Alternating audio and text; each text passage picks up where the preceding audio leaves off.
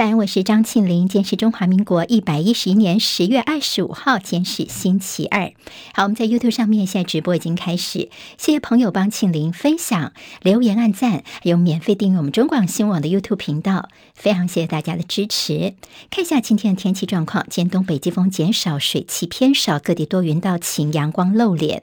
白天高温在北部跟宜花大概二五二六度，中南部跟花东仅有二十七到三十度。中南部的朋友要特别留留意日夜温差大，在菲律宾东方海面有热带系统发展，在明天有可能会发展成为今年第二十二号台风，名字会叫做奈格。好，那么奈格台风的如果明天形成的话呢，它的路径还不确定，对台湾的影响也还要再观察。气象局提醒说，这个礼拜五开始到下周一，东北风会增强，到时候台湾附近的水汽又会增加了，尤其是迎风面的影响会比较大。今天清晨收盘的美国股市，美国的财报季迎来重头戏之前，美国股市今天延续了上周五的涨势，是连续两个交易日的走高。今天道琼涨四百一十七点，涨幅百分之一点三四，收在三万一千四百九十九点。纳斯克指数涨九十二点，收在一万零九百五十二点。史坦普白指数涨四十四点，涨幅百分之一点一九，收在三千七百九十七点。好，费半间涨十四点，收在。两千三百五十一点。今天看到台积电的 ADR 是下跌了百分之三点八六，作收。四十二岁的英国前财相苏纳克，由于对手退选的关系，获得保守党内一百九十三名议员支持的苏纳克，也成为唯一跨过一。百名党籍议员支持门槛的参选人，所以保守党宣布苏纳克自动成为保守党新的党魁，他也会变成英国史上第一位印度裔的首相，也是英国首相第一次有有色人种出任。他也是一八一二年以来英国最年轻的首相。他的第一次公开谈话，他强调现在首要之务就是团结保守党跟团结国家。根据转述，他说呢，保守党如今是不团结就是死路一条。不过他也提到说，绝对不会让大选提早进行。好，在前首相好，应该叫做呃，这个明天开始就叫做前首相啊。好，特拉斯他们明天会辞职，然后呢，苏纳克就会前往白金汉宫，第一次觐见国王查尔斯三世，并且获邀筹组政府。好，苏纳克他来自于非常显贵的一个家庭，他的爸爸是医生，妈妈开了药房，他拥有牛津大学跟史丹佛大学的学位，他的太太是个印度科技公司的继承人。英国媒体说，这苏纳克一家人的财力雄厚，恐怕比英国国王还要富有。好，咱们受到了这样的新的呃，这个英国的新首相会出任的这个情况之下呢，英镑跟国债反弹，展开庆祝行情。现在欧洲股市也是样养生的。高雄市前市长韩国瑜在昨天接受了少康战情室的专访，强调自己完全没有选二零二四年的规划。他说：“现在就是当二零二二的啦啦队。”他并且自嘲说：“好汉莫提当年勇，何况当年未必勇。”韩国瑜呼吁国民党主席朱立伦面对二零二四，谁能够赢，谁能力强就支持谁，因为成功不必在我。好，那么等于是跟朱立伦来喊话。被问到自己有没有可能来进。主国民党主席的时候，韩国瑜则说：“现在有朱立伦主席在，我不能够讲这个话。他希望朱立伦好好的领导国民党，也不希望朱立伦摔倒。”好，我们陆军有四名阿兵哥在营区内以手机拍摄跳舞的影片之后上传到抖音，营区的资安亮红灯。现在这四名士兵已经全部遭到汰除了。接下来我们进行十分钟早报新闻，十分钟时间快速了解台湾今天的日报重点。好，我们今天的报纸呢，像中时、联合头版头条全部都是在中共的二十大结束之后，两岸的军事方面，我们国防部长邱国正昨天在立法院的谈话。联合报的标题叫做“呃，两岸的军情严峻啊”，他说处理不慎的话呢，事态会非常严重。中时的标题叫做“国军是为中华民国而战，不是为美国而战”。昨天在立法院当中，大家问国防部长邱国正呢，现在两岸的军事情况如何？他说呢，一句话来形容，就是不但严峻，而且如果稍有处理不慎的话，事态会非常严重。好，昨天我们大家也非常关心的是，在中共这次，尤其是新任的军委会副主席，他的名字叫做何卫东。好，他的名字昨天在立法院里面是被多次提到，因为他其实这次呢，等于是三级跳高升。那么他在过去曾经主导共军在八月份的对台湾军演，是不是他这次高升的原因呢？邱国正回应说，这应该也是有关系的。好，在最新中共军委会的最新人事安排方面呢，昨天在立法院里面非常受到。要关注，因为尤其在年龄层方面，好，看起来普遍叫做年轻化。年轻化的意思就是呢，这些班子他们用的时间会比较久。那么未来在掌管在大陆的军事方面呢，他们是最主要的这些呃底班底哦。那么再来呢，他们的基层的呃历练都非常的扎实，尤其都有对台作战跟演训的经验。另外，从名单来观察，在大陆现在的共军的科技化的这发展方向，应该是未来的一个趋势。好，我们在台湾方面呢，如果说这样，我们现在国军的招募情况不好，会不会是年轻人担心从军不是为中华民国而战，而是为代理人战争，是为美国而战呢？昨天邱国正说，绝对不会举着美国的国旗为美国而战，我们就是为中华民国的利益而战哦。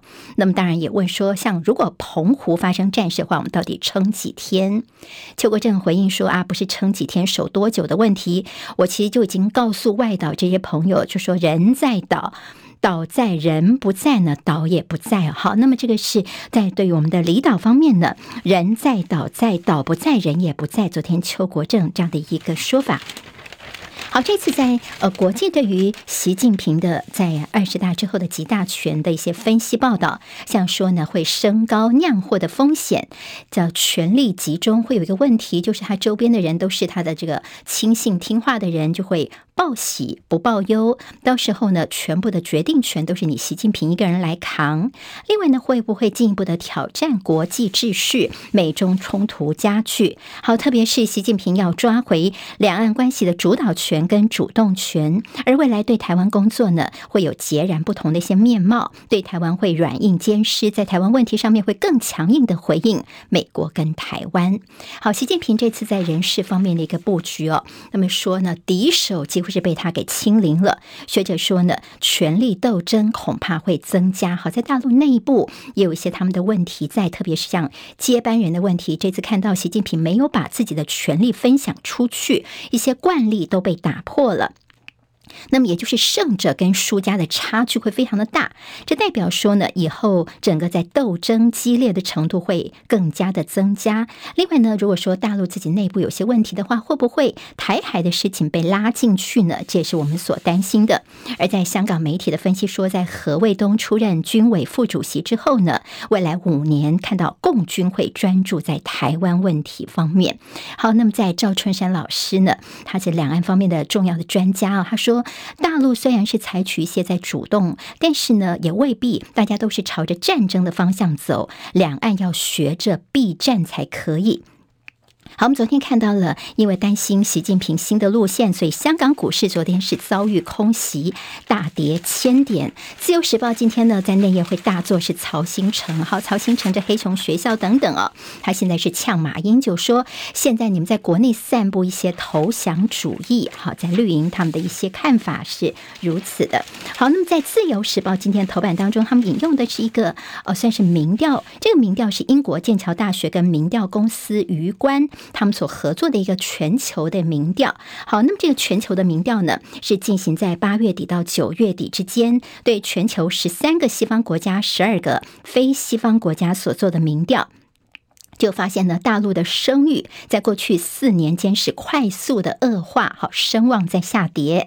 一旦北京试图以武力夺取台湾，那么许多国家也有过半数的民众愿意以某种形式对台湾来伸出援手。所以今天看自由的标题会叫做“这大陆的全球地位暴跌”，中国北京如果动武的话呢，国际愿意驻台。好，听起来驻台好像觉得振奋人心。如果你进一步往里面看的话，呢就说呢，是否支持以美国为首的联盟向台湾派兵，或者是提供重型武器呢？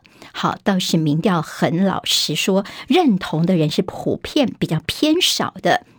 也就是说呢，要出兵啦，或者是提供给台湾重型武器的话呢，其实大部分的这个受访者哦，并不是赞同哦。但是在十三个西方国家当中，有十个百分之四十以上的民众觉得说，可以怎么帮台湾呢？像是这个情报提供啦、军事顾问，甚至对于中国实施严厉的经济制裁，那么甚至一些网络攻击啊、混合战的方式来帮助台湾抗中。好，这是从民调方面呢，也看到到底在国际方面愿意怎么样来帮助台湾。好，这是为大家再综合整理一下哦。今天有关于在两岸军事，尤其在中共的二十大之后呢，可能一些关注的焦点。好，今天在报纸《中时联合》跟《自由头版》都会看到，昨天我们的指挥中心所宣布的，从十一月七号开始，好，我们有四项防疫措施又要松绑了。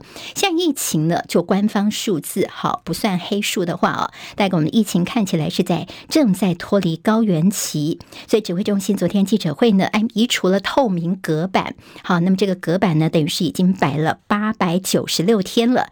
现在呢，拿掉隔板之后呢，也代表我们在疫情方面要。更加的松绑了，所以呢，王必胜指挥官昨天说，从十一月七号开始的几个措施，包括了取消公共场所强制量体温，还有参与团体游行、健身房要打满疫苗的一个呃规定哦。另外呢，可能跟很多朋友可能遇到的就是解除确诊者同住家人的居家隔离。好，确诊者同住家人呢，现在有三加四、零加七这样的一个选择，以后全部没有三加四，全部都解除了。好，那么在居家隔离方面的解除之后呢，产险业者真的是松了一口气哦。现在所谓的隔离险，这产险业者是苦哈哈的。现在呢，以后呢，这个确诊者的同住家人没有居家隔离了，这钱不用付出去了，大概可以少。赔个两百五十亿元呢，对产险业者来说，现在稍微是松了一口气。好，那么在十一月七号之前，大家也不用急着，呃，赶快去申请哦，因为你只要这个发生日期是在十一月七号之前，你在事后都可以来申请这个隔离险的理赔哦。如果你是有保隔离险的话哦，那么确诊者的一个影响方面呢，确诊者我们现在是七加七。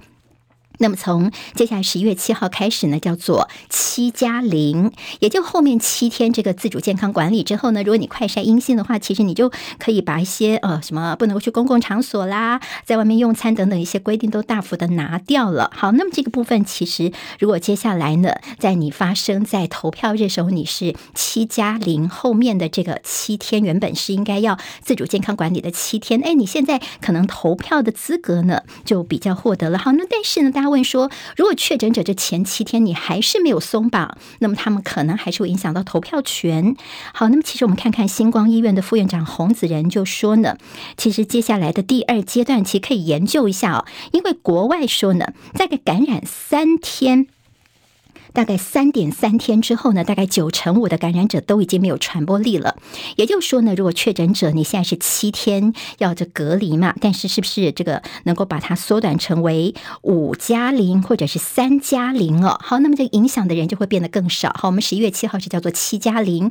如果确诊者能够隔离更短的话呢，是不是在对他们投票权的影响方面会更小？好，那么当然这是第二阶段有可能会松绑的这个方向，指挥中心也会在思考。那么中选会昨天就告诉大家说，我们中选会其实都准备好，只要指挥中心让你出门，你就可以有投票权了。好，那么这是在跟投票跟隔离方面呢，今天的几个重点，大家可能可以再留意一下。那么接下来就是专家小组开会会怎么决定呢？我们就后续再观察了。另外就是高端疫苗方面，很多的赴日民众呢，他们自己要还要花钱去做 PCR 哈。那么现在呢，他们也不想去另外多打疫苗的话呢，高端疫苗他们就说好了，愿意了。从二十八号开始到年底哦，我们就是在北中南各有一家医疗院所合作，就你来我们这边呃指定的地方呢，我们帮你免费做 PCR 哈。北中南才各一家医院哦。好，看起来如果说真的是要这样子出去的话，还是要嗯、跑蛮远的。好。那么高端上架，在昨天的立法院的这个大混战，到底主要是讲什么呢？就是因为蒋万安之前在一个呃这个直播节目里面呢，他说他之前去看了，发现说这个疫苗的合约的保密合约其实有个除外条款，所以他自己就把这个除外条款给呃默读出来了。那么后来呢？在绿营昨天就在这立法院里面，等于是围剿蒋万安哦，说呢他根本就是有点泄密了。好，那么其实整个的调阅的情况，蒋万安就说你到底有什么黑箱？明明是有这样的一个例外条款哦，也就是说的特殊情况的话，政府啊等单位其实是可以解密的。那么现在你把它这个封得牢牢的，不让大家知道说疫苗的一些采购合约，那么真正心里有鬼的，是不是才是你民进党政府呢？所以蓝绿昨天这激烈攻防，还有就是所谓的高端疫苗，原本是在今年年中才会完成二期临床试验，但去年呢，这我们政府就说，哎，下了指引说赶快今年就先来申请了。好，那么这个事情在我们卫福部昨天说，哎，这是误会啊，没有这样的一个事情。但现在面临到的是，我们大概在十一月底会有一百二十八万剂的高端疫苗就要到期了。现在指挥中心已经说他们不会再展延了。好，接下来这十亿元恐怕就全部的这个报销了。这是跟高端疫苗有关的。